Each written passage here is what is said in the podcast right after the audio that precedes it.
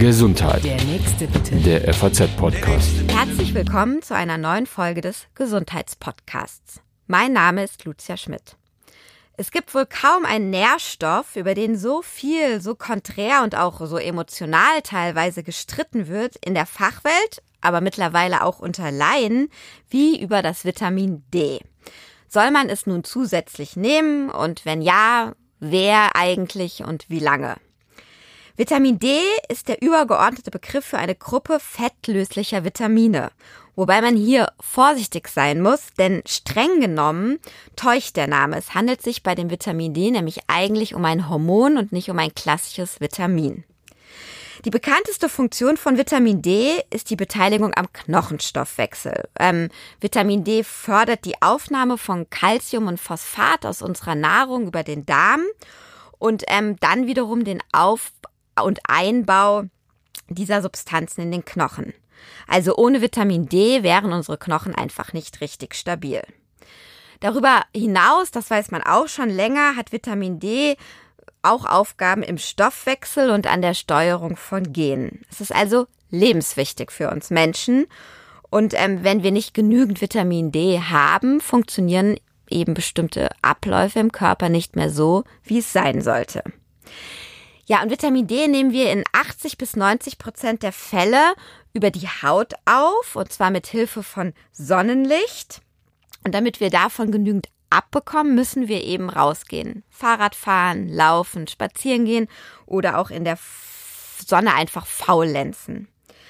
Ja, über die Nahrung nehmen wir Vitamin D eben nur in den restlichen 10 bis 20 Prozent auf, ähm, was unter anderem daran liegt, dass Vitamin D gar nicht in so vielen Nahrungsmitteln erhalten ist, sondern vor allem in fettreichem Fisch, in Pilzen und in Eiern.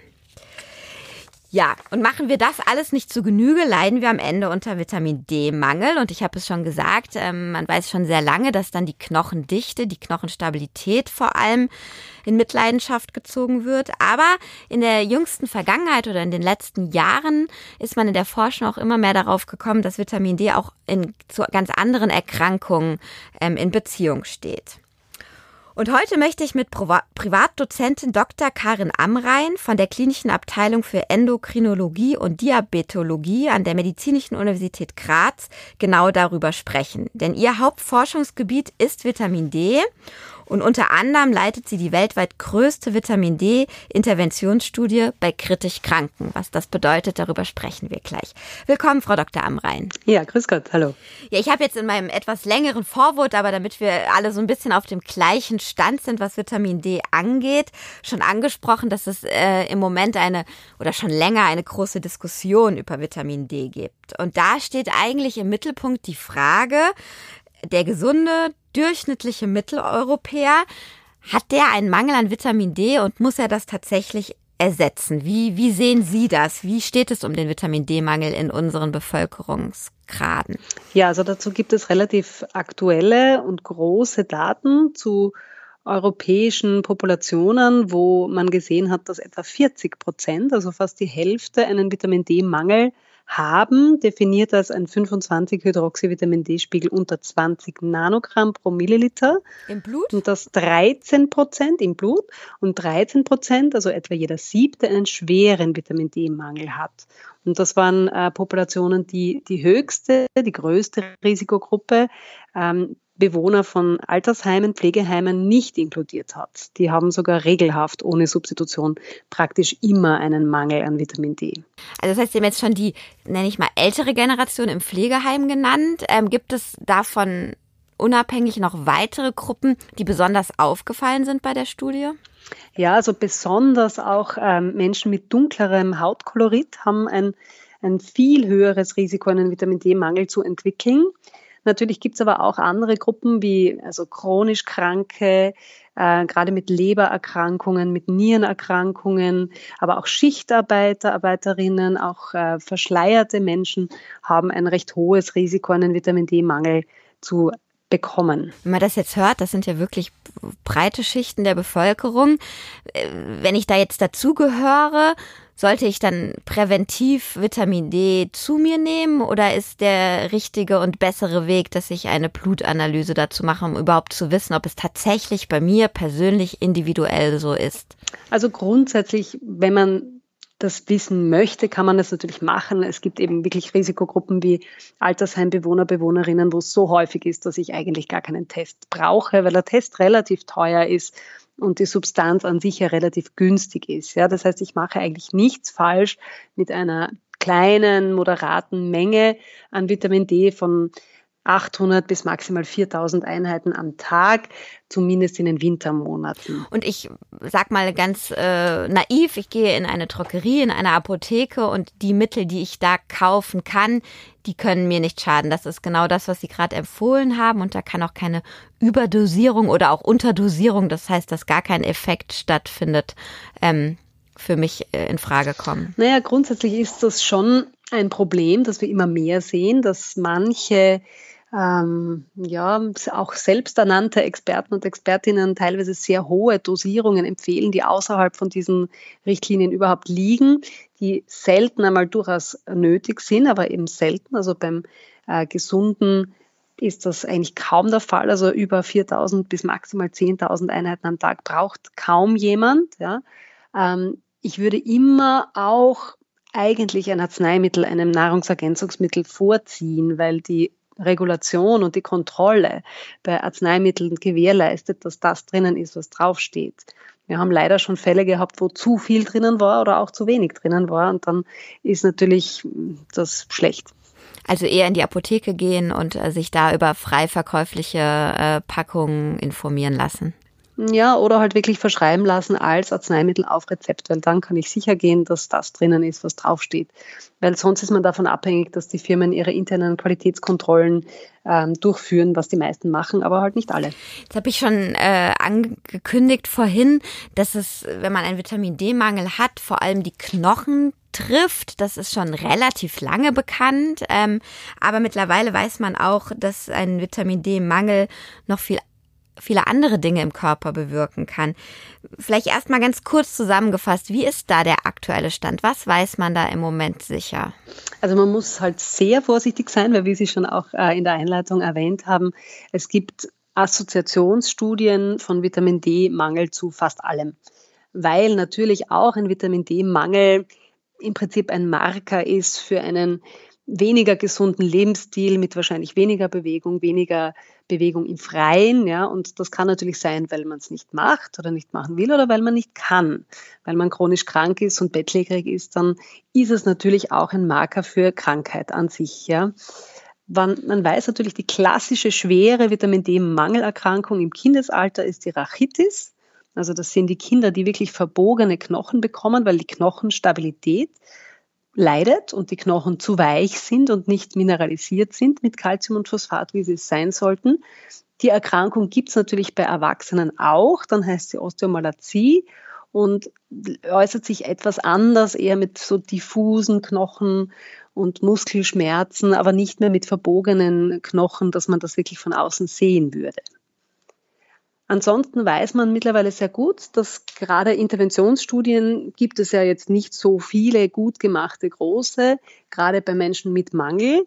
Was man mittlerweile aber sehr gut weiß, ist, dass das Immunsystem Vitamin D braucht, um optimal zu funktionieren.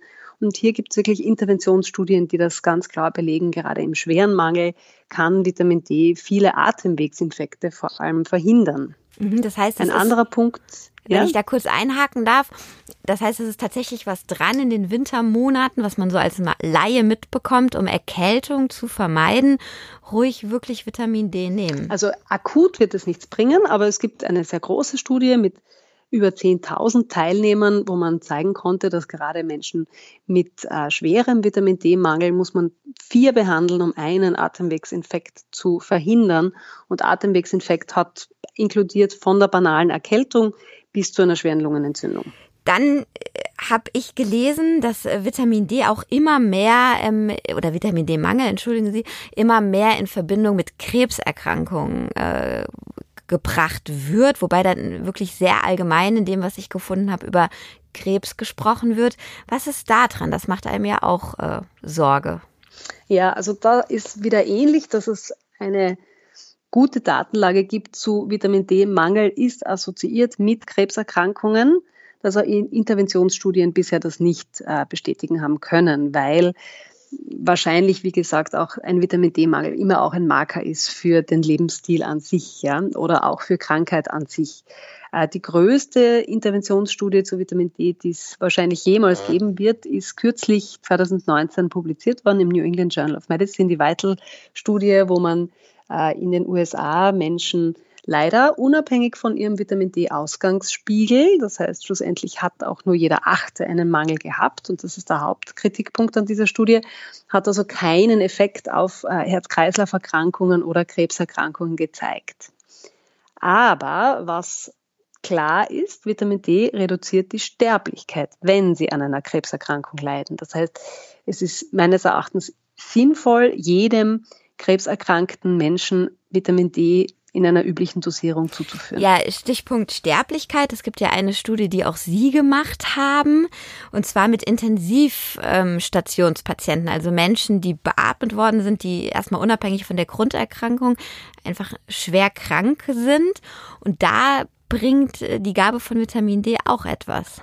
Naja, wir hoffen es. Wir sind noch dabei, das zu bestätigen. Also wir haben äh, 2010 bis 2012 eine Studie an 480 kritisch kranken Menschen gemacht mit einem Vitamin D-Mangel unter 20 Nanogramm pro Milliliter und haben da in einer Subgruppe wieder mit dem schweren Mangel mit unter 12 Nanogramm pro Milliliter gesehen, dass die Sterblichkeit geringer war. Aber weil das eine Subgruppe war und ein sekundärer Endpunkt, müssen wir das noch einmal machen. Da sind wir jetzt dabei. Das ist die Weiterleiststudie. Die wird voraussichtlich 2400 Patienten mit schwerem Vitamin D-Mangel einschließen und derzeit haben wir etwa 300 davon eingeschlossen in Österreich und Belgien bisher. Jetzt haben Sie immer in Ihren äh, Erklärungen zu den Studien unterschieden zwischen denen, die sozusagen schon grundsätzlich mit einem Vitamin D-Mangel kamen und da, wo man das sozusagen erst innerhalb der Studie festgestellt hat. Ähm, wenn man davon ausgeht, dass es eben doch sehr viele gibt, äh, die einen Vitamin D-Mangel haben und dann auch schon mitbringen und daraus dann auch oder damit eine Erkrankung entwickeln. Was gibt es denn für Strategien, einfach die Vitamin D-Versorgung in der Bevölkerung besser zu machen. Also Stichwort zum Beispiel Jod in Salz. Könnte man sich sowas auch für Vitamin D vorstellen? Ja, absolut. Ja. Also es gibt auch äh, Bemühungen dahin. Man glaubt aber gar nicht, wie schwierig das ist, das umzusetzen. Also das ist natürlich ein sehr sinnvoller Public Health Ansatz, der im Rahmen eines EU-Projektes auch von einem Kollegen von mir, von Professor Pilz, mitverfolgt wird. Und das macht auf jeden Fall Sinn. Ja. Das machen ja auch manche Länder, wie zum Beispiel Finnland, ja, dass man manchen Grundnahrungsmitteln ein bisschen Vitamin D beisetzt, was sicher niemandem schadet, aber den ganz schweren Mangel zumindest abmildern kann. Ja, jetzt äh, ist die Sache, dass man es vielleicht den Nahrungsmitteln beifügen würde, die eine. Die andere ist eben, dass zumindest als gesunder Mensch, der sich bewegen kann, ähm, der da jetzt keine Behinderungen hat und deswegen eingeschränkt ist, man einfach viel an die, in die Sonne und an die Luft gehen kann. Das kann ja eigentlich äh, wirklich äh, jeder umsetzen oder sehr, sehr viele.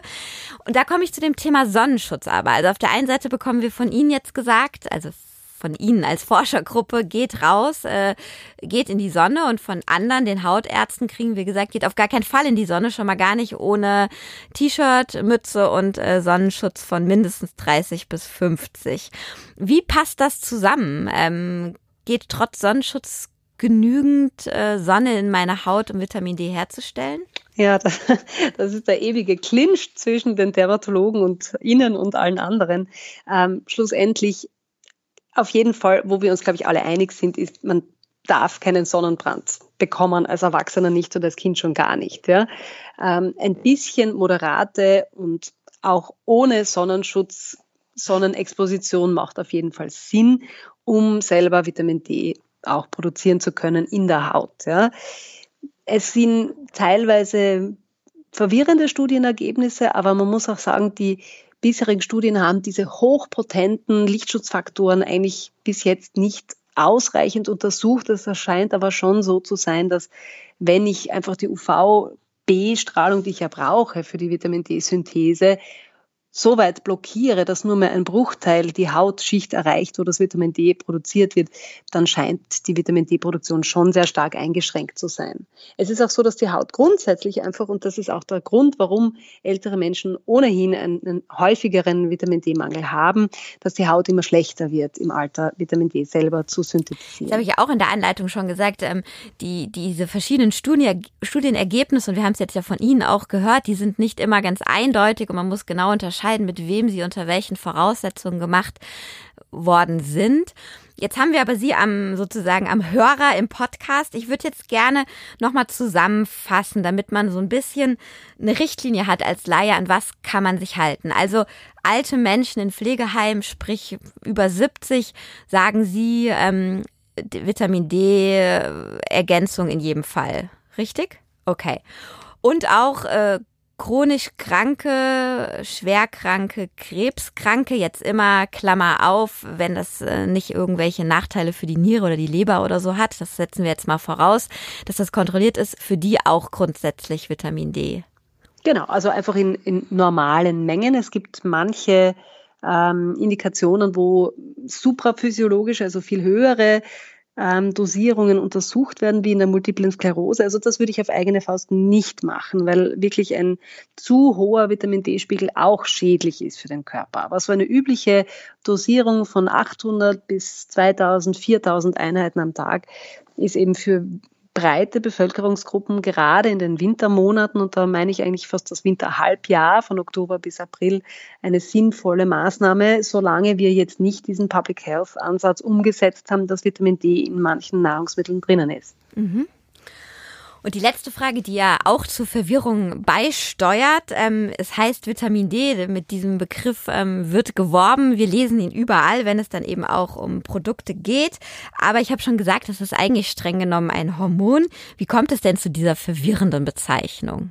Naja, das hat wie so oft historische Gründe weil man bei der Entdeckung gedacht hat, dass man es wirklich streng von außen zuführen muss, weil man, wenn man es von außen zuführt, den Mangel beheben kann. Aber es erfüllt in mehrfacher Hinsicht die Definition eines Vitamins nicht, weil wir können es ja selber herstellen. Das ist bei Vitaminen ja nicht so. Die müssen von außen zugeführt werden.